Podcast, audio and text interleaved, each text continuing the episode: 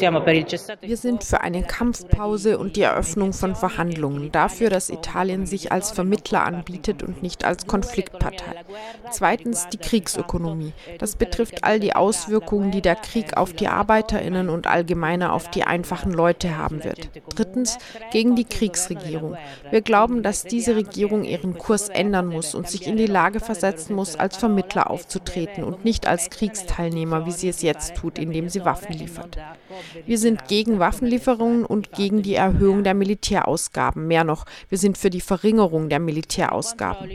Und wir sind für die Erhöhung der Ausgaben im sozialen Bereich, für Schulen, im Gesundheitswesen und ganz besonders für die Erhöhung der Löhne in Anpassung an die Inflation. Denn die Inflation frisst die Löhne nach und nach auf und so würden sie zumindest gleich bleiben.